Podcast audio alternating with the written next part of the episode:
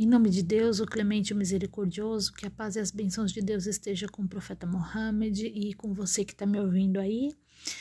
Hoje eu vim falar uh, só uma dica. Leia o Corão, aprenda árabe, isso é importante para os muçulmanos.